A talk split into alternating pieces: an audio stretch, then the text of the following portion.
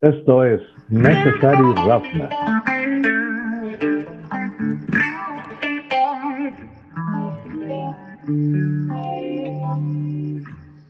¿Cansado de los análisis de los reporteros porristas? ¿Aburrido solamente de escuchar si es mejor Brady o Mahomes? Este es un podcast hecho por fans para los fans. Y trataremos de aderezarlo hablando de la cultura, negocios y política que rodea el deporte. Y hablaremos de todo lo que sucede alrededor de la NFL. Te saludamos desde nuestro estudio virtual lleno de talento. Hoy nos acompañan David Cuevas, Jorge Mores, Guillermo Ponce, Rafa de Pina y el Pat Mayor.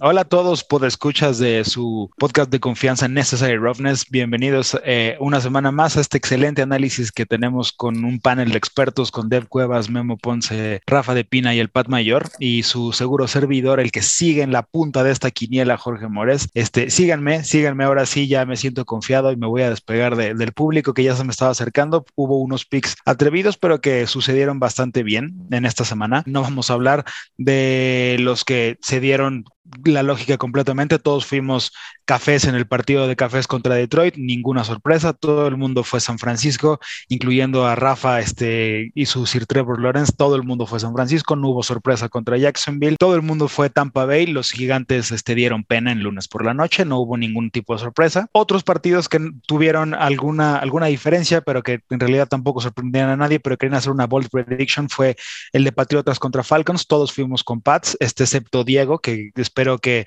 Matt Ryan pudiera dar una sorpresa, cosa que no sucedió. Este también esperaba que Chicago pudiera sorprender a Baltimore, cosa que tampoco sucedió.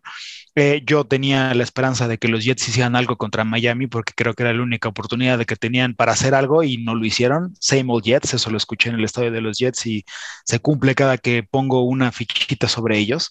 Este perdieron contra Miami. Este Diego también esperó, yo creo que hizo muchos esos pronósticos intentando alcanzarnos, pero este sí le funcionó muy bien. Washington le ganó a Carolina a pesar de todo este el hype que traían con con Cam Newton de vuelta. Este, el Pat Mayor nos intentó sorprender con su pick de los Riders sobre los Bengalíes, pero no tuvieron, no, tuvieron nada que hacer los Riders. La verdad es que van en picada, ya hablaremos de ese partido más adelante. Em, Dev intentó alcanzarme utilizando a, a los Seahawks en contra de Cardenales, pero pues este, a pesar de que su intención fue este, ponerse a, menos puntos en la quiniela, la, lógica prevaleció, todos los demás fuimos con los Cardenales. Ahora, em, partidos apretados que sí se dieron también, por ahí el de Green Bay contra Vikingos, hubo una mayoría hacia Vikingos, se llevó el juego en, en uno de los mejores partidos de esta temporada, una sorpresa este, incluso para Dev que quiso aplicar la de Brixiña, pero no le salió. Este, los Bills no, no pudieron contra los Colts de Carson Wentz. Los Titanes de Tennessee, que les ya les habíamos creído que podían este, seguir eh, con su racha ganadora y, su, todo el envío que traían a pesar de no tener a King Henry, perdieron de locales contra los Tejanos de Houston en, un algo completamente ilógico. En otro partido también que tenía una predicción un poco eh, dividida, el de las Águilas de Filadelfia contra los Santos de Nueva Orleans, fueron las Águilas quienes se llevaron el juego, este que al fin acabaron poniendo una madriza. En otro partido también dividido, eh, los vaqueros de Dallas visitando a los jefes de Kansas City. Nos sorprendió que no fuera un partido tan agradable como muchos lo esperábamos. Fue un partido de pocos puntos donde no lucieron ah, al final las ofensivas. La, única que lució fue la defensiva de Kansas City y se llevaron ese partido los locales. Este también en otro, en otro juego que, que estuvo un poco tendencioso hacia, hacia los cargadores de, de Los Ángeles, este donde pudieron dominar a los acereros de Pittsburgh, donde Diego y el público este, pusieron sus esperanzas. Eh, con estos resultados, llegamos, otra vez me logré separar un poquito del público, voy en primer lugar con 107, a, 107 aciertos, detrás de mí viene el público, efectivamente con 104. Eh, después ya está ahí Memo Ponce con este comeback Player of the Year en la quiniela, que ya está en 102 aciertos. Este ya rebasó a, Deb y también a, Rafa, que Rafa es el que sigue con 101, luego Deb con 100. El Pat Mayor anda con 98 aciertos y Diego, que hace unos, unas predicciones para intentar rebasarnos en una sola semana. Diego, es poco a poco, por favor. Va en último lugar con 92 aciertos.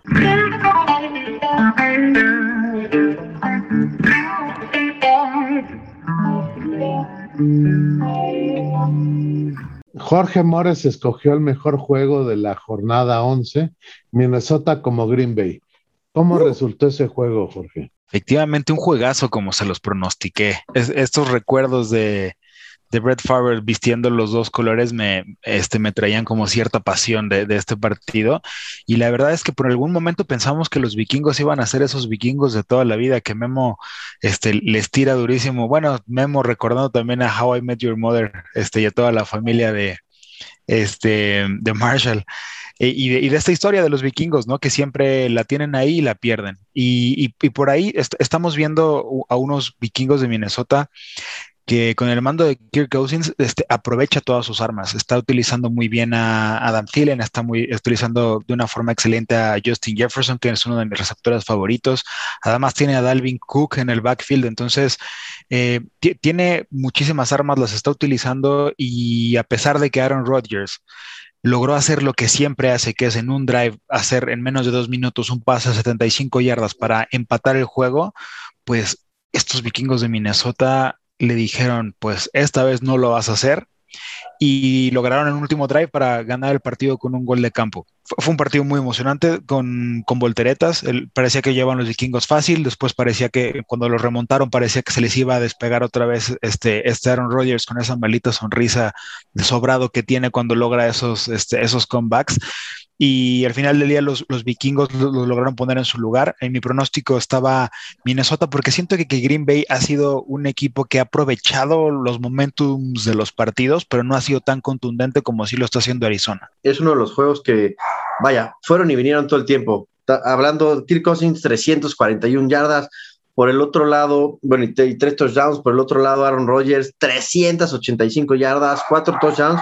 Pero creo que la clave de esta victoria de los vikingos está, tiene un nombre y un apellido. Hizo 175, 170 yardas, solamente ocho acarreos, pero ojo, promedió 20 yardas por cada uno de los acarreos, dos touchdowns, y este güey se llama Justin Jefferson. Justin Jefferson es la clave de que Vikingos haya ganado este partido. Yo quiero hablar un poco de eh, los pinches pateadores otra vez, güey. Por ahí, Mason Crosby, creo que ya le están regalando el dinero, güey. Sigue fallando patadas. falló un gol de campo. Y por ahí Greg Joseph falló, falló un punto extra. Un poco de suerte, pero parte del partido, los vikingos, porque hubo dos intercepciones a, a Kirk Cousins que no fueron intercepciones. Una lo salvó un roughing the passer y otra lo salvó el piso, güey. Si esa que lo salvó el piso, no, o sea, si es intercepción, se acaba, güey. Y era un momento clave. No, no, no se nos olvide que Kirk Cousins la sigue cajeteando, güey. Justamente en ese momento del, del, partido, a mí me estaba gustando muchísimo el partido. Yo iba con Minnesota y estaba encabronadísimo porque dije, maldito Roger, va a hacer lo mismo de todas las veces yo estaba súper tenso dije, no, sí lo va a sacar los vikingos, lo van a sacar. Cuando hacen justamente esa jugada de intercepción, dije, ya valió todo. Está mentando madres, no es posible. Y en el último drive, ya nada más tenían que llevarla a gol de campo ya cuando declinan esto, nada más está viendo el miedo del pateador, güey, te lo juro. Está viendo cómo el tipo, antes de llegar, estaba practicando y practicó. Se persinó siete veces y dije, el idiota la va a fallar. Estuvo bien bueno el juego. Los Viking Chargers de Minnesota, es una ridiculez esos dos equipos. No sé si les pagan por hacer emocionantes los juegos. Son absolutamente dominantes al principio, luego hacen puras idioteces para que el juego se cierre y en los últimos dos drives acabamos viendo quién va a ganar. Es una ridiculez y es un absurdo que un equipo tan bien armado como Minnesota siempre nos esté dando estos espectáculos. Minnesota debería haber ganado fácilmente este juego. Kirk Cousins ahora ha demostrado que es un muy buen coreback.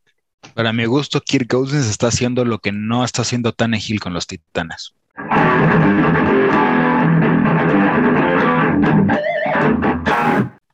La semana pasada los Seahawks recibieron a los Cardenales de Arizona, que ahora resulta que es el mejor equipo de la NFL. ¿Cómo viste el juego, Debrick?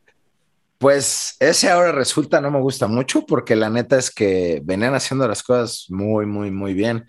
Y lo interesante de esto es que no jugó por tercer juego consecutivo Kyler Murray y por segundo juego consecutivo Nuke. Entonces, Ah, y bueno, volvieron a ganar. Eh, la neta es que Colt McCoy se mandó un juegazo, pero también mucho, mucho, mucho tiene que ver la defensa horrible que no entiendo qué está haciendo de, de los Seahawks. Me parece también muy importante que todos sepan que la línea ofensiva de los Cards no es buena.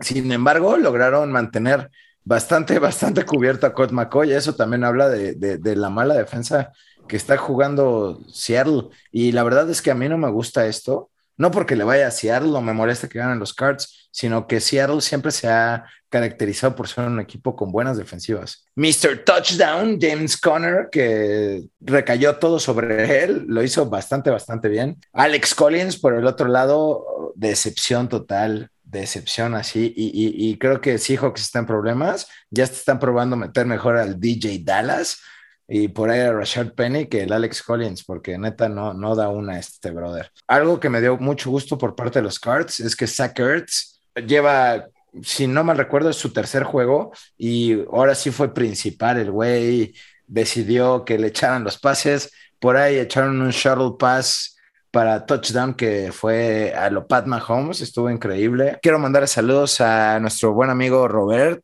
que juega el fantasy y fue a este juego que le va a los cards y vio ganar los cards en casa de Seattle. Yo, yo la verdad, lo que esperaba ahí, sinceramente, es que eh, Arizona hiciera muchísimo más daño, eh, porque había una cosa encontrada, ¿no? La peor defensa por tierra era, es la de los Seahawks actualmente, y una de las mejores ofensivas por tierra está siendo la de Arizona, ¿no? Con, exactamente como decía Debris con Conner. Y sin embargo, no brilló tanto como pudo haber brillado. Entonces, creo que allí fue una falta de ataque o estaba poco inspirado, aunque sí, sí jugó bien.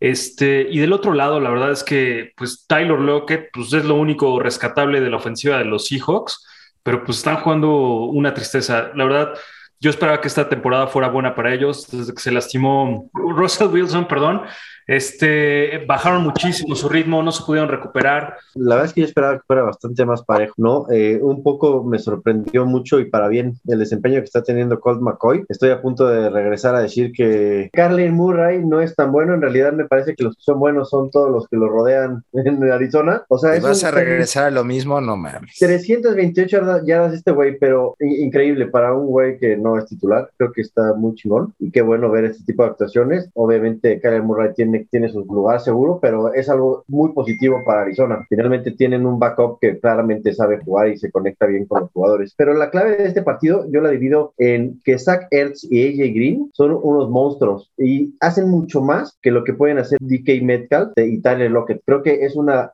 es, es, un grupo de... La defensa de los Seahawks terminó, Rafa, el día que perdieron ese Super Bowl en la yarda 1. Ese día se acabó la carrera de todos ellos. Y a mí, la verdad es que sí, sí vi muy favorito a Arizona. Solamente me gustaría preguntarte, de ¿por qué en la quiniela pusiste Seahawks? La neta, puse, güey, pues claro que tengo una razón, porque no jugaba Keller Murray y no jugaba Noob. Creo que son dos cosas, ¿no? Que bien mencionaba Rafa. Uno que está fuera, totalmente fuera de ritmo, este Russell Wilson, y entra en un momento en el que los equipos ya están, este, bastante embalados. Y dos, que Arizona pues pinta para un, ser un equipo muy completo, no solamente la ofensiva, sino también en la defensiva. A mi gusto, Sackers está brillando porque ahorita están buscándolo en, pases seguros, en zonas cortas, ¿no? Este, cuando regrese Kyler Murray, seguramente pasará a un, o me imagino que pasará a, a un rol más secundario, donde buscará el pase largo con DeAndre Hopkins, si es que también regresa, y AJ Green. Arizona es un equipo que está impresionando mucho y Seattle es un equipo que está decepcionando enormemente. Ahora, llegó el momento de que en Seattle haya un cambio de guardia. El entrenador ya los aburrió, Russell Wilson se quiere ir a jugar a otro equipo. No sé qué es lo que está pasando ahí, pero claramente Seattle es incapaz de competir este año, a pesar de que Debrick les vaya.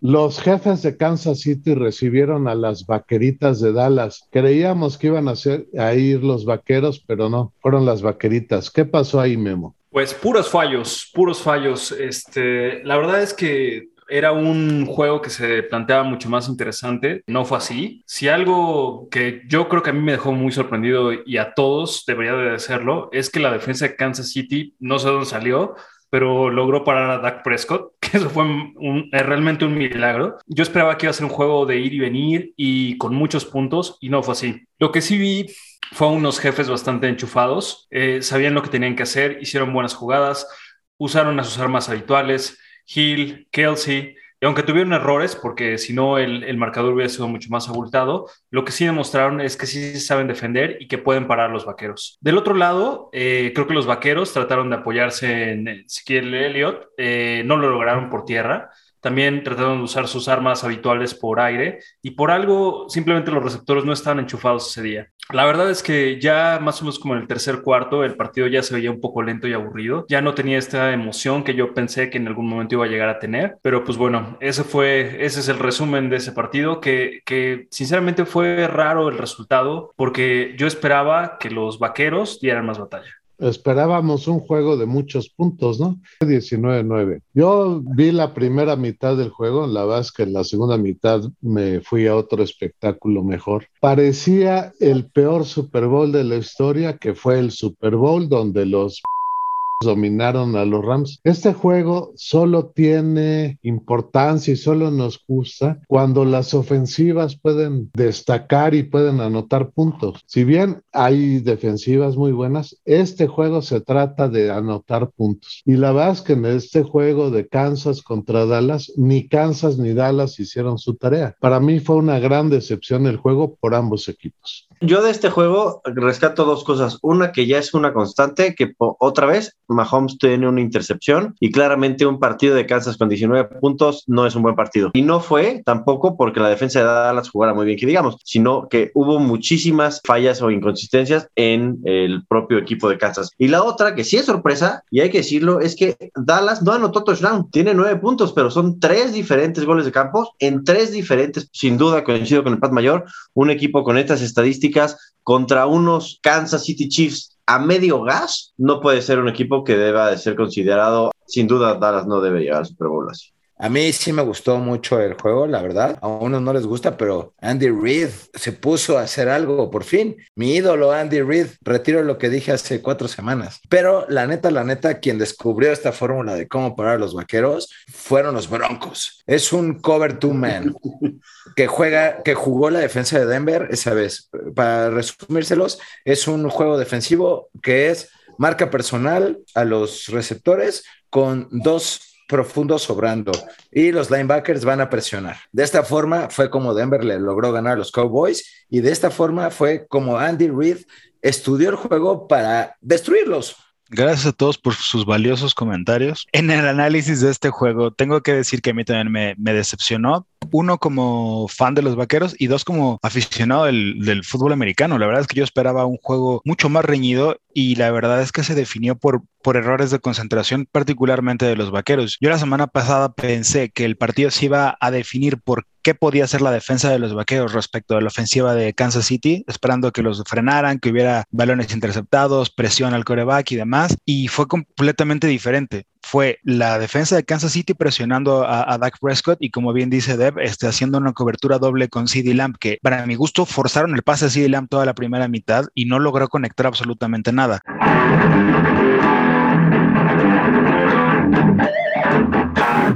Las corredorcísimas Águilas de Filadelfia recibieron a los Santos de Nueva Orleans. Es impresionante ver cómo los Santos en un par de años se han convertido en un equipo totalmente inofensivo. Tienen muchas lesiones, pero no han logrado sustituir a, a Brice y la defensa, que era uno de sus componentes más importantes, está muy mal. Por otra parte, Filadelfia, jugando feo, jugando sin estrellas, ha encontrado su personalidad, que es correr, tanto con el coreback, con algunos otros de sus integrantes, ya iban empujando, jugando como hace 50 años, corren, corren, corren y ganan. Este juego fue muy interesante por esa parte. ¿Qué opinan los demás de esto? Impresionante que Jalen Hurts tenga tres touchdowns y todos sean por carrera, ¿no? Creo que algo que le está funcionando a, a Filadelfia es justamente esta juventud que tiene. No sé si le va a durar más temporadas a, a, a Hurts este, este, este modelo. Hemos visto varios, varios equipos con varios corebacks que le funciona muy bien cuando los conoce, cuando son novatos y una vez que les leen el playbook, ahí detienen todas sus esperanzas, ¿no? Por otro lado, estos Santos que hemos hablado de la inconsistencia que tienen semana tras semana, yo sí me eché la bold prediction la semana pasada diciendo que iba a ganar el local con Filadelfia, aunque digan que tengo miedo de mi pronóstico, yo sigo diciendo que los vaqueros van a 6-0 en la división, este, y lo digo no porque Filadelfia no se esté viendo fuerte, porque se está, se está fortaleciendo bastante hacia el final de la temporada, pero también está ganándole equipos que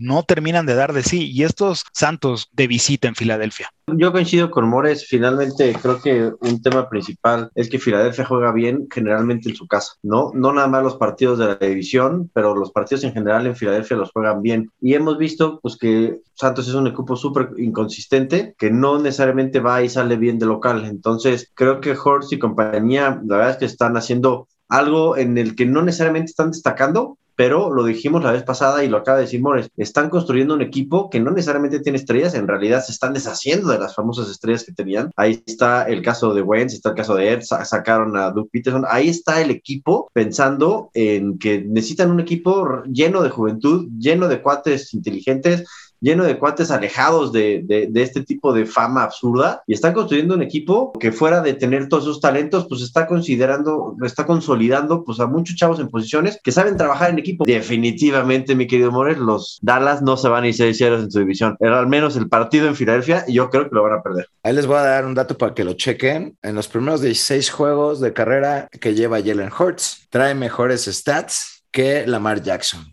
Este va para Memo. Si le encanta Lamar, te tiene que gustar todavía más Jalen Hurts, güey. La verdad, estos Eagles, eh, yo he tenido un, una relación amor-odio desde el principio de la temporada porque los primeros dos juegos parecían que iban a volar y de repente, pum, para abajo, no daban nada, unas arrastres que les metían. Y ahorita justamente yo decía que o no confía en sus eh, receptores porque se avienta unas carreras que a veces lo van a agarrar y lo van a matar. Pero está corriendo muy bien el güey y la verdad abre espacios muy interesantes. Entonces yo creo que este factor como de que no es predecible es lo que le está dando como una ventaja, ¿no? Entonces está interesante cómo están jugando. De parte de Nueva Orleans, la neta es que hay que acordarnos que se quedaron sin coreback, entre comillas. Está haciendo el cuarto Manning, eh, Trevor Seaman, eh, el coreback, eh, no jugó Alvin Camara y pues no traen receptores. Digo, Trequan Smith o Marqués Callaway no son como los, los receptores que, que, quieren todos los equipos, ¿no? Por ahí, por parte de los Eagles, Devonta Smith ah,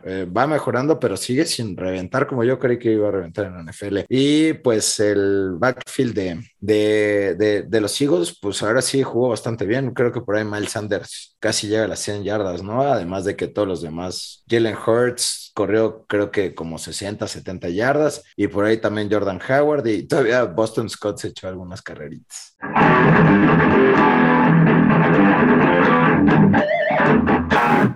El decepcionante equipo de Las Vegas recibió a Cincinnati. ¿Cómo estuvo ese juego, Rafa? Obviamente el resultado es 32-13 Bengals hacia Raiders. Creo que no le sorprendió no a muchos, pero hay que dividir en dos cosas. Por un lado, están los Bengals. Es un equipo que está totalmente en una reestructura, están haciendo las cosas con orden, las están haciendo bien. Tienen a Joe Burrow, tienen a Joe Mixon, tienen a Yamara Chase jugadores que no nada más están jugando bien hoy entre ellos este, y están utilizando, uno de los equipos que más utiliza el playbook es justamente los Bengals. ¿Por qué? Porque tienen esta capacidad no nada más porque hoy en día están jugando bien, sino porque algunos de estos jugadores han jugado en colegial anteriormente, ¿no? En caso de Joe Burrow y Yamar Chase. Todos estos jugadores tienen pues estas diferentes eh, formas de poder analizar las jugadas y esto le está dando muchísima ventaja a los Bengals. Pero ojo, otra vez, es un proyecto en que le están dando el tiempo necesario al proyecto para desarrollarse, para, para no inflar a los jugadores, para no inflar entrenadores y pareciera ser que le está dando resultado.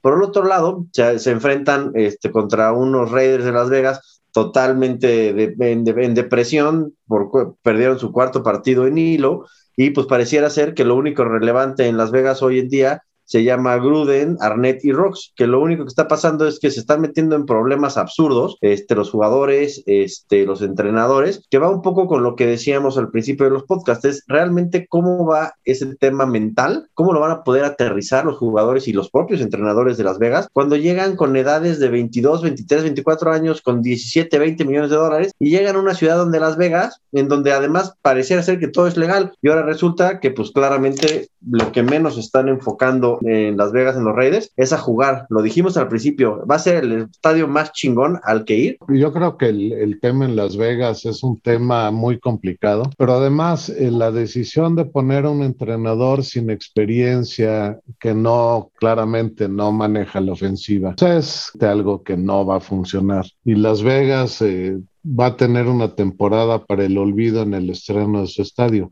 Por otra parte, Cincinnati, Cincinnati es otro equipo como muchos en esta temporada muy inconsistente. De repente se ve que hacen bien las cosas, pero de repente no no convencen. Yo sigo pensando que en la división Cincinnati no es el equipo dominante y seguramente si logran calificar a playoffs no los veo ganando un juego. Yo creo que estos dos equipos eh, al principio no damos nada por ellos. Los Raiders empezaron a sorprender, quizá fueron los juegos que les tocaron, quizá estaban enchufados, pero empezaron a demostrar que sí sabían jugar y que sí podían jugar. Sí es decepcionante ahorita cómo se, cómo se desinflaron, lástima por todas las circunstancias que tuvieron que, que pasar. Y los Bengals, por el otro lado, también era un equipo que, al principio pues, empezó igual, era como otro underdog, ¿no? Yo creo que algo que hay que destacar de este partido es que Jamar Chase no está rindiendo como quieren que rinda, a pesar de que está haciendo buenos movimientos y está buscando ir profundo, ¿no? O sea, Burrow está apoyando de él para ir profundo. Ojalá que recupere el nivel que tenía y ojalá que cierre bien la temporada para ver, para que empiecen a dar una buena sorpresa como un nuevo proyecto. Andamos muy haters en el programa, ¿eh? Se supone que el hater soy yo, güey. A mí, me gustó también este juego, la neta, y pues Burro no tuvo que lanzar porque Mixon los hizo pedazos. Todos los programas cada semana digo que ese güey no me gusta y la neta es que a mi gusto Josh Jacobs es mejor que Joe Mixon, pero Joe Mixon los hizo pedazos. Me parece increíble que te estén haciendo pomada con un solo jugador y no logres ajustar en cuatro cuartos, neta, o sea, la NFL es muy tolerante, bueno, los dueños, porque yo en este momento corro a todos, no, no, de verdad, para eso están los entrenadores, no puedo creer que no logren ajustar en un partido. La verdad es que a los Riders de Las Vegas ya se les vino la noche. Este Rafa lo puntualizó muy bien la semana pasada en el análisis. Si ustedes se dan cuenta, eh, los Riders empezaron 3-0 y el día de hoy tienen un récord de 5-5 y pareciera que no están tan mal, pero después de ese inicio de 3-0 se han encargado de vivir todo lo extracancha que se puede vivir en Las Vegas y entonces mandar al carajo su temporada. Eh, este equipo lo que le pasó es que se le cansó el caballo, no sé si no encontraron la motivación, no sé si empezaron también que dijeron pues empecemos a, concentrarnos en todo lo demás. Eh, la verdad es que Las Vegas están siendo los riders que pensamos que iban a ser desde el principio, unos riders desconcentrados, un dueño que iba a hacer este, a buscar solamente negocio eh, y unos aficionados que iban a ir a divertirse invariablemente de quién jugaba y de cómo quedara el, el marcador.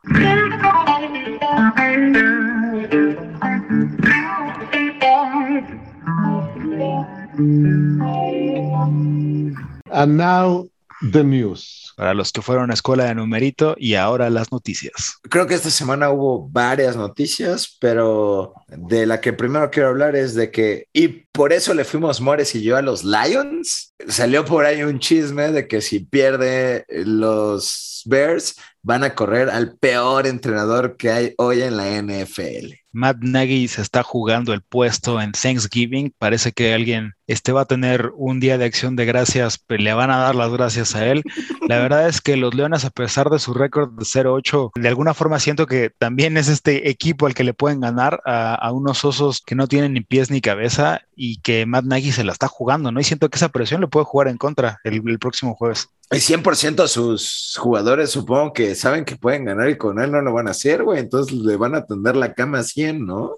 Pues, güey, no, no ganas, ¿no? O sea, lo que quieren es quitarse encima ese güey. Claro. O sea, Sí, yo ya creo les dijeron, que- güey, que no ganen ni se va, pues no ganas. Yo creo que los Osos van a estar tan contentos que van a ganar este juego por Madriza y por eso le fui yo a los Osos. Aparte de que si no hago contras, nunca voy a alcanzar amores, ¿no?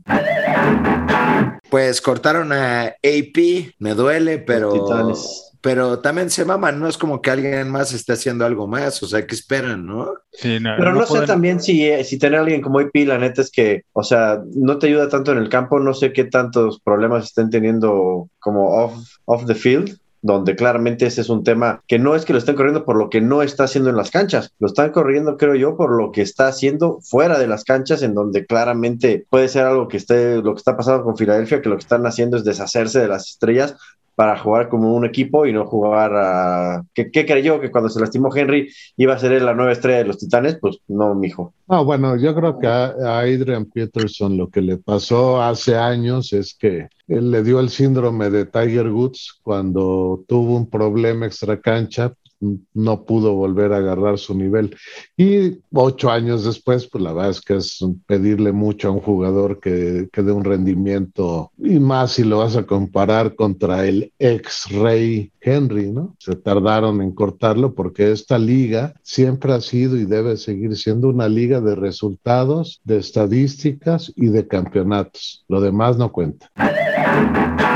Odell Beckham acaba de decir que va a recibir todo su salario con Rams en Bitcoin. Si algo se nota especialmente en la NFL es eh, el empuje que le están dando a las criptomonedas. Hay jugadores que son como icónicos que están apoyando proyectos, como ya hemos contado Gronk y, y Brady. Y bueno, y estas declaraciones, la verdad que un deportista pida su salario así, pues está bastante raro, es bastante arriesgado para él, porque pues bueno, así como puede valer le siempre se lo van a ajustar, ¿no? Le van a dar pues el, el equivalente a Bitcoin, que sea su salario ese día, pero pues puede subir o bajar, ¿no? Entonces, pero está interesante que empiecen a ver estas declaraciones.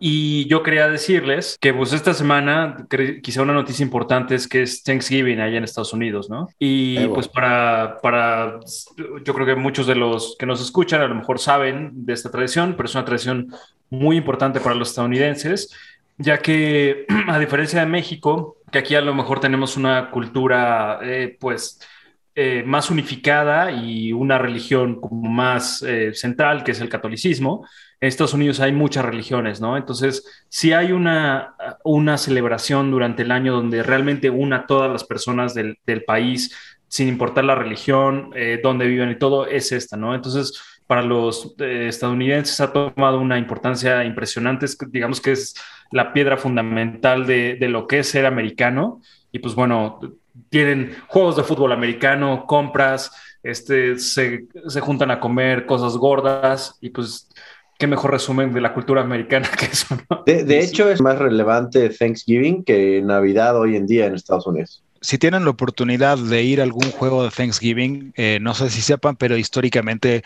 los Leones de Detroit y los Vaqueros de Dallas siempre juegan ese, ese día. El, bueno, creo, me parece que fue Detroit el primero a partir de la tercera temporada y luego los Vaqueros. Desde entonces siempre son ellos, ellos, esos dos equipos como locales recibiendo a alguien más. Tiene unos años donde también se implementó el juego de jueves por la noche después de el de, el de Detroit y el de Dallas.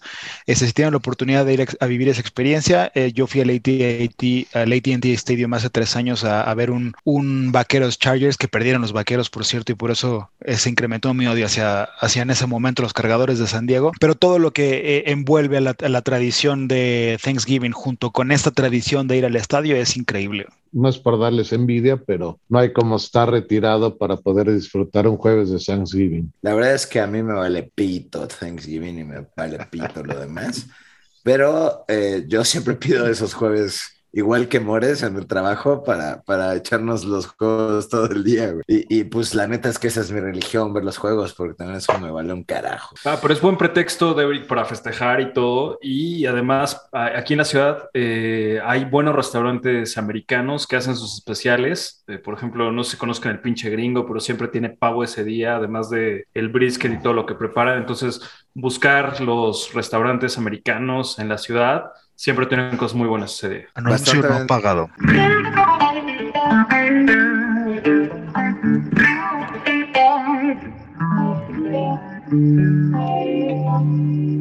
Este jueves de Thanksgiving, los Vaqueros de Dallas, ese equipo que pensábamos que era fuerte, recibe a uno que pensábamos que era un equipo de fútbol americano. ¿Qué va a pasar ahí con Las Vegas visitando a Dallas, Morris? Es un partido donde definitivamente los vaqueros tienen que demostrar si son de verdad. Lo que pasó en Kansas City el domingo se puede justificar si pensamos que Kansas City es un contendiente al título. Se vieron muy chatos en la ofensiva. A mi parecer, les afectó demasiado que no estuviera Mari Cooper. Ahora, a Mari Cooper sigue en protocolo COVID. CeeDee Lamb está en protocolo de conmoción. Zeke Elliott por ahí casi se rompe el tobillo este, en, la, en el partido pasado. Dak Prescott tiene toda la presión del local para sacar este juego adelante. Si no lo gana, la temporada de los Vaqueros se ve en franca picada. Esa es la verdadera presión que tienen para el próximo jueves. La defensiva de los vaqueros tiene la oportunidad de interceptarle todos los pases que quiera a, Derek Carr. Si no lo hacen, entonces van a demostrar que fue simple coincidencia que estuvieran recuperando tantos balones. La defensa de los vaqueros no es tan buena, está por ahí del 15. Lo que tiene es que están interceptando muchos balones y están sacando puntos de esos balones que están recuperando. Si la defensa no se aplica contra una ofensiva que, que va en picada con un equipo que no está coachado y en un día que es de tradición y que deberían demostrar todo el punch que traen, independientemente de que no esté ni Amari Cooper ni CD Lamb, si no demuestran que tienen este gen ganador, la temporada de los vaqueros se va al carajo mi ilusión como desde hace 27 años va con los vaqueros de Dallas. Y yo también creo, como Mores, que va a ganar los vaqueros de Dallas, no porque Dallas vaya a ser un gran partido, sino porque Las Vegas definitivamente ya no tienen nada que hacer. Pero coincido también, Trevon Dix va a ser, es el partido en donde puede hacer pedazos a la ofensiva de Las Vegas. Es un cuate fuera de serie, con una capacidad analítica de las jugadas, una visión de futuro de las, de las de jugadas y que creo que puede hacerle muchísimo daño. Entonces, hay que tener muy en cuenta que, como dice Mores, si Dallas no gana, se van juntos en picada a sus casas, tanto los Raiders como Dallas. Bueno, pues yo creo la verdad que este juego lo va a ganar Dallas. Coincido con, con Mores que la verdad es un juego que tienen que demostrar y por eso creo que tiene gran valor. La verdad es que es preocupante que los vaqueros estén tan lastimados en diferentes como partes del equipo, este, porque pues ya estamos llegando al punto importante de la temporada. Entonces, ojalá que puedan usar eh, armas como Pollard, que se empiecen a encontrar bien, y que empiecen a encontrar lo que les falló contra Kansas para, pues ahora sí que neutralizar a los Raiders, ¿no? Entonces yo este partido voy con, voy con Dallas. Justo les voy a contar, tal vez descubran lo pinche nerd y clavado que soy de las cosas, pero pues pago por ahí unas madres para poder tener todos los videos de todas las jugadas de todos los partidos y todas las estadísticas de la NFL. Y me puse a analizar justo Trevon Dix porque dije, ¿qué pedo con este güey? Y me di cuenta de algo que tal vez Mores ya se había dado cuenta porque le va a los vaqueros, los demás no lo sé. ¿Qué es hermano de Stephon Dix? Que es hermano de Stephon Dix. Así es que Morris y yo somos hermanos porque los hermanos juegan en nuestros equipos. que el güey está. Ah, no lo hace bien en coberturas, güey. Más bien el güey simplemente está parado esperando el momento justo para quitar el balón, güey. Puede ser algo bueno y algo malo. ¿Por qué? Porque le reciben demasiados pases. Un chingo de daño que le hacen los Cowboys viene por ahí. Pues mira, yo la verdad que este juego me, me, da sentimientos muy encontrados. Creo que van a ganar los vaqueros, pero la verdad, ninguno de los dos equipos me gusta. El entrenador de Dallas me parece francamente malo. Contra Kansas City, al final del primer tiempo, vimos el potencial que tiene este entrenador. Cero los vaqueros no van a hacer nada porque tomamos muy malas decisiones y con todos los jugadores que tiene lastimados, pues hay que ver cuál es el futuro de Dallas. Hay equipos muy fuertes en la conferencia nacional, no creo que los vaqueros estén en condiciones de llegar al Super Bowl. Las Vegas es un desastre absoluto.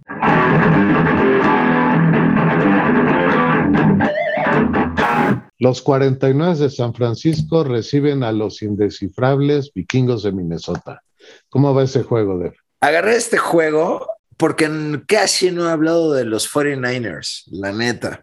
Y tenemos dos, tres podscuchas que le van a los 49ers. La neta es que no me gusta para nada Handsome Jimmy, lo he dicho abiertamente en todos los episodios están bien emocionados porque le acaban de ganar los Jaguares de Jacksonville, pero neta, no, no, no se emocionen, o sea, No, no encuentro eh, algún balance, equilibrio o algo en lo que digamos los 49ers son buenos. Traen un comité de corredores, pero creo que corren seis güeyes por partido en, en, en, en San Francisco. Divo Samuel, jugadorazo, ese güey está cargando casi, casi solo al equipo.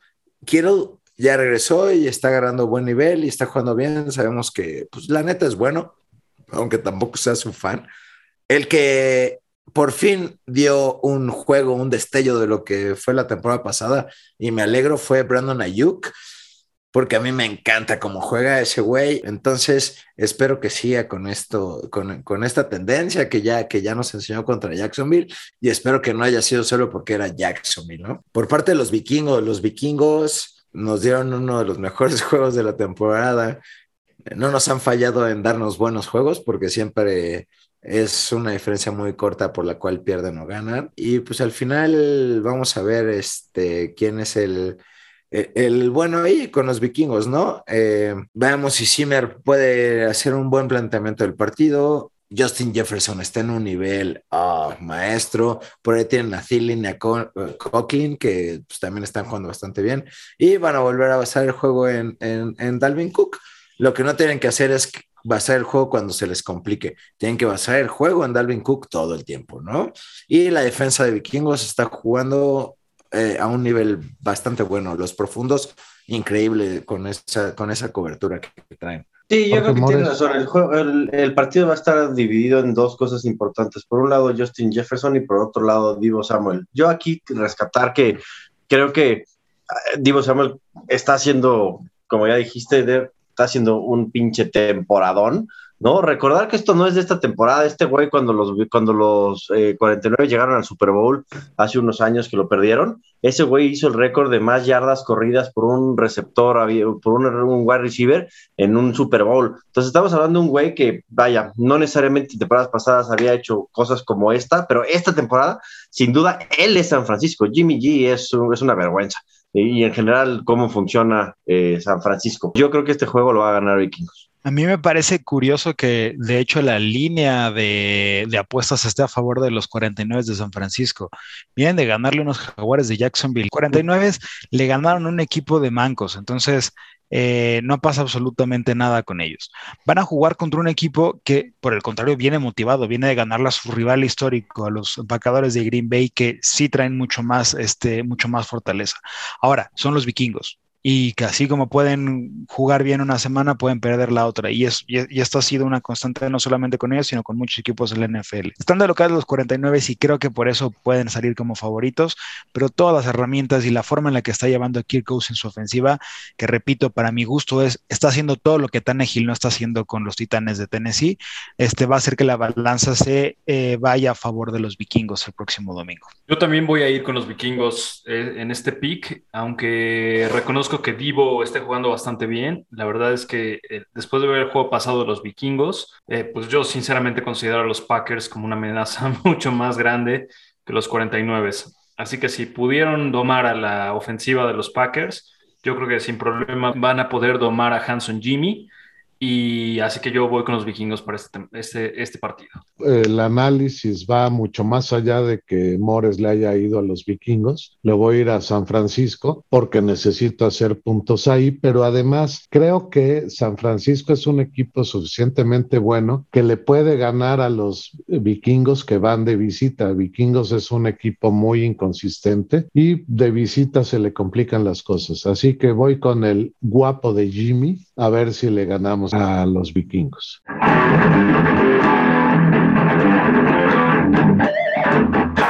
Los bengalíes de Cincinnati reciben a los Steelers de Pittsburgh. ¿Quién va a ganar, Memo Ponce? Pues bueno, eh, este es un juego importante para la división, para el norte de la americana. Es un juego que va a estar bastante trabado porque los dos tienen mucho que perder. La verdad es que se está cerrando los resultados del, del norte de la americana. Así que es muy importante que alguien saque ventaja de este juego. Si hay algo que, que, tenemos que decir de los Steelers es que más que jueguen bien o que jueguen mal, es que han estado plagados de lesiones. Entonces es un equipo que ha sufrido mucho por todos sus lesionados. De hecho, eh, TJ Watt están viendo si juega o no, todavía no saben si va a jugar. Es, es una posibilidad, pero bueno, como sabemos, salir de una, de una lesión y regresar entero es bastante difícil, ¿no? Eh, los Steelers han utilizado mucho a Najee Harris, eh, ha sido su caballito de batalla durante esta temporada, este, justamente por las lesiones y por todo. Eh, Rotisberger, la verdad es que no es una de sus mejores temporadas. Y pues los Bengals vienen de ganar a los Raiders, lo cual yo creo que los va a poner un ánimo bastante ganador. Ahora, si comparáramos realmente quién es mejor como pieza por pieza, les puedo decir que Rotisberger tiene 13 touchdowns en la temporada y 4 intercepciones. Burroughs tiene 21 touchdowns y 8 este, interferencias. Eh, Najee Harris ha corrido 685 yardas y tiene 5 touchdowns. Del otro lado, Joe Mixon tiene 759 yardas y 9 touchdowns. Deontay Johnson ha tenido 714 yardas y 4 touchdowns contra Jamar Chase, que tiene 867 con 8 touchdowns. Si lo ponemos así, deberíamos decir que los bengalíes son un mejor equipo. Yo por eso estoy yendo con los bengalíes. Y la verdad es que creo que este va a ser un juego interesante donde vamos a ver hacia dónde se va a perfilar quién es quién en el norte de la americana. Bueno, yo en este juego eh, confié en el análisis de Diego Ay, le fui a los Pittsburgh Steelers de visitantes contra Cincinnati y todos los demás le fueron a Cincinnati. Pero bueno, realmente sí creo que Steelers le va a sacar el juego a los bengalíes. Mi experiencia en los últimos 20 años es que los bengalíes, igual que los Browns de Cleveland, cuando llega un juego importante que tienen que ganar contra Pittsburgh, lo pierden. Yo para este partido voy con los Bengals, por Pittsburgh y compañía de visita. De, locales no juegan a nada, de visita peor. Y confío en que Yamar Chase y Joe Burrow van a seguir haciendo esta buena combinación que les hemos visto desde hace años. Eh, creo que es el punto en el que Steelers va para abajo. No puede ser que empates con los Leones y sigas estando en la NFL, debieron de haberse retirado de la temporada, no tiene nada que hacer ahí y los Bengals los van a dominar de principio a fin. Creo que hay un punto clave en este encuentro y es justamente la experiencia que tiene Pittsburgh para jugar contra Cincinnati. Me decía mi papá, un acerero de cepa, eh, que septiembre es la ilusión y noviembre es la realidad, ¿no? Entonces estos bengalíes de Cincinnati, vamos a ver si son de verdad en noviembre, vamos a ver si pueden dominar realmente los aceleros de Pittsburgh. Yo voy con bengalíes, a pesar de, todo. Esta es la temporada para poder dar el do de pecho y quitarse toda esta, esta historia que tienen encima contra los aceleros de Pittsburgh. Definitivamente los aceleros, este, son demasiado dependientes de Gordisberger, a pesar de que ni siquiera es el coreback que le resuelva la vida. Sin embargo, con Rudolph, eh, la verdad es que no, se mostraron al mismo nivel que el peor equipo de la liga, que son los Leones de Detroit, que ya van a ganar su primer juego contra Chicago, pero que contra Pittsburgh sin coreback este, no pudieron hacer absolutamente nada, ¿no? Este, va de visita a Pittsburgh y eso creo que también les va a afectar. Tienen a Minka Fitzpatrick por ahí con protocolo COVID, creo que sí puede salir para el domingo, pero Najee Harris al final del día no puede resolver absolutamente todo con un equipo que está mucho mejor armado, como lo son los bengalíes. Me encanta el léxico y contenido literario que aporta Mores a nuestro podcast. y, estoy de acuerdo en, varias cosas. Hay que leer, pues. Huevo. ¿Lo dices porque dijo Rotisberger o? Por lo menos haber ido a la primaria es buen mérito. Todos los que nos escuchan lean, cabrones, y, y no escriban mal porque se ve muy mal. Mores tocó algo bien, bien, bien importante a mi gusto. Joe Burrow jugaba en Luisiana, o sea, no ha tenido un invierno duro. El año pasado se lastimó, no jugó el invierno. Este año está llegando el invierno y creo que ahora sí le va, le va a tocar algo, algo, algo fuerte que no conoce. Pero más allá de eso, creo que Tomlin ya también está dando tiempos extra o misiones no cumplidas en un videojuego. O sea, Tomlin ya debería estar fuera de, cuando menos de Pittsburgh. ¿Van a perder los, los, los Pittsburgh?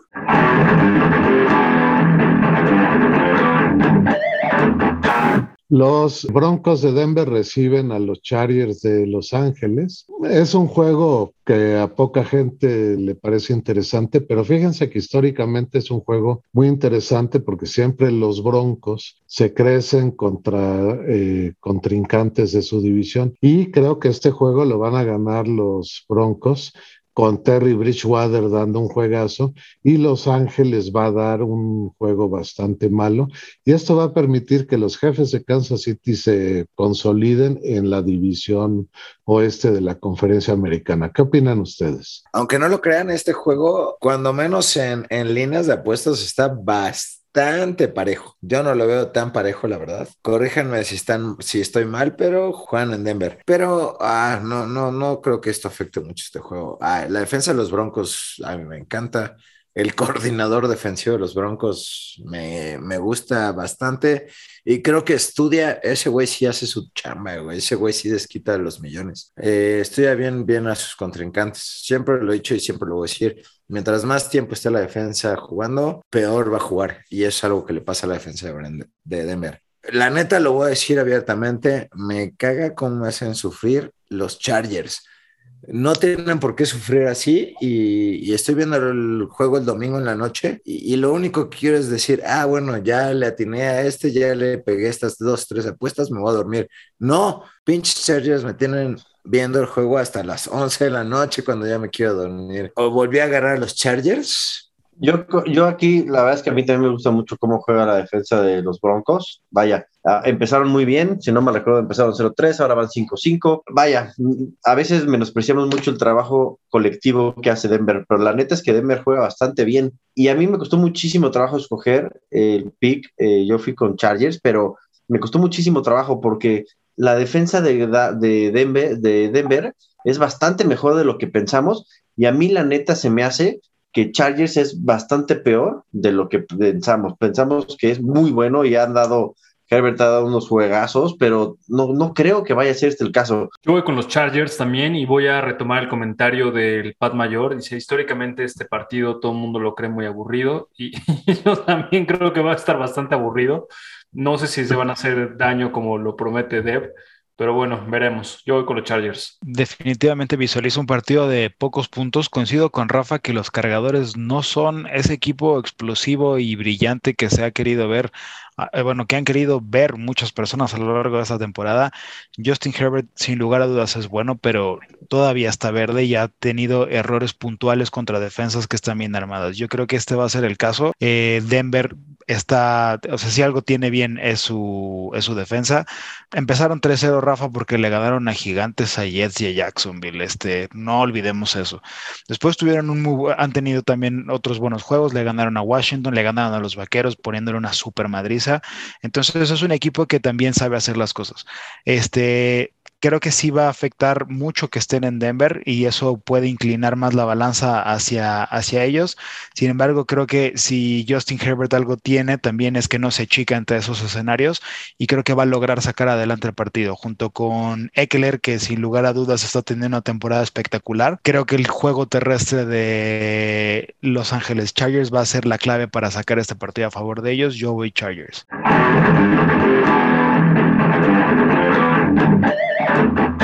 Los gigantes de Nueva York reciben a las corredoras águilas de Filadelfia. ¿Qué onda con eso, Rafa? E, este partido, para los que nos están escuchando, mientras lo estoy intentando empezar a narrar, veo a los otros cuatro podcasteros meándose de la risa porque voy a narrar probablemente lo que es el peor partido de esta semana. Eh, pero ojo, acuérdense, estos partidos no son nada malos. Estamos hablando de dos partidos de división. Son la otra mitad de la división que no está aquí, falta Dallas y, el fútbol team. Pero estos güeyes se odian, se odian, se odian, se odian, se dan duro, juegan duro. Y este es un partido en el que no importa si van 7-1, 1-7, 18-0, si acabas de ser el, el campeón de Super Bowl, si vienes con titulares o no no importa dónde jueguen, estos dos güeyes se van a meter una madriza en el estadio MetLife de los gigantes. Ok, no están parejos, sin duda, las águilas van 5-6, por otro lado, eh, los locales gigantes van 3-7, pero en la historia, la historia a mí me gustan las estadísticas, dicen que van 89-87-2,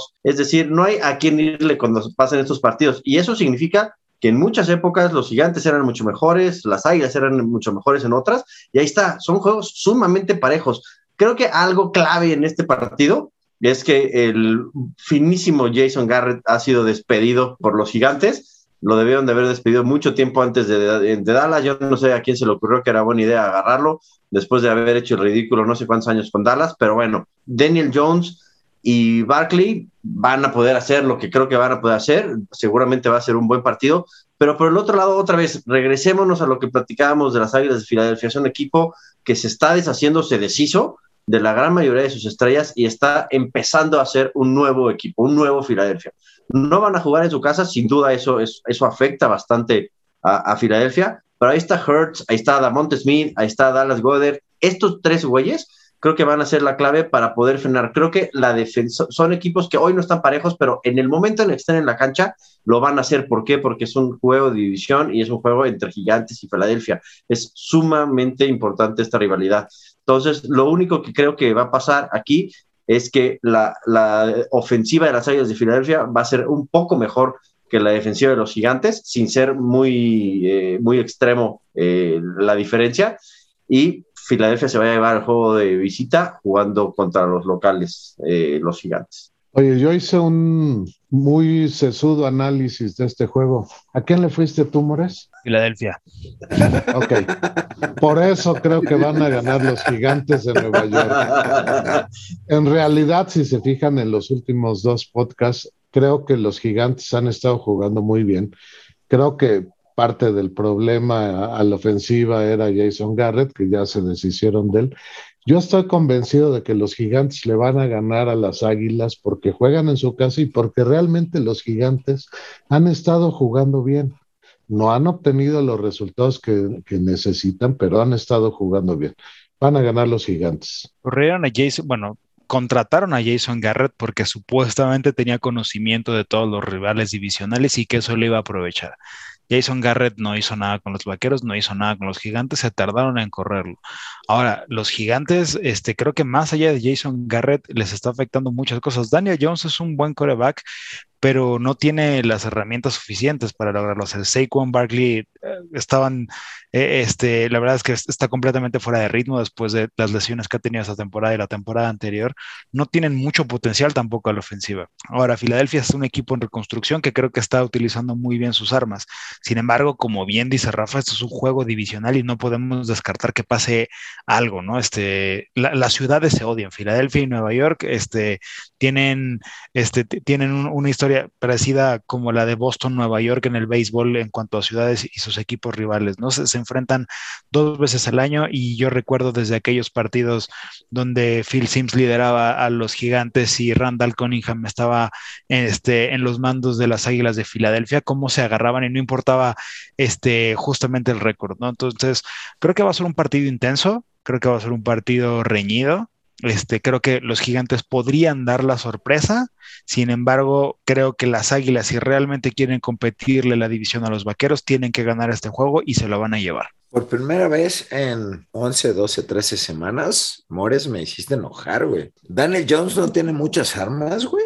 Shepard, Sterling, Goladay, Engram, Tooney, Kyle Rudolph, Barkley, Davonta Booker, güey. Todos de segundo pelo. no mames, neta. güey, no sé. Yo creo que sí es bastante malo, malo Daniel Jones, güey. De hecho, tampoco le tengo tanto jeta a, Garrett. Sí se me hace malo y más en Dallas como head coach, güey, como coordinador ofensivo, no tanto. Sí, sí, va a ser un buen juego. Los Eagles, ya habíamos dicho, están jugando Moneyball y con ese Moneyball lo están haciendo bastante bien. Tienen una línea ofensiva bastante decente y, poderosa. Tienen un, un, tackle izquierdo que es Gary Tackle al mismo tiempo, güey. Entonces, ahí, por ahí, por ahí, pues al menos Hortz no se preocupa por, por su lado ciego. Eh, por otro lado, pues están corriendo bien, pero pues ya sabemos que su mejor corredor también es Hortz. Entonces, pues esperemos que... Ah, esos gigantes, no, no, güey, no les veo, sí, no, no hay por dónde van a ganar los, los Eagles y, creo que bastante fácil. Bueno, yo primero tengo que hacer un comentario. Rafa, ¿estás bien? ¿Alguien te está obligando a escoger estos juegos? ¿Alguien te está censurando a escoger los juegos que valen la pena? ¿Alguien de la audiencia pidió específicamente que no habláramos de ese juego. ¿Querías hablar, Rafa? Es la primera pregunta. La, segunda pregunta es para Nueva York, que dice, Nueva York está jugando bien, jugando bien, no vimos el Monday Night como los mangonearon los Tampa Bay, pero bueno, yo ya no quiero decir nada más, la verdad es que voy con, Voy con los correcaminos de, de Filadelfia. Este, yo creo que corriendo les van a ganar a los gigantes.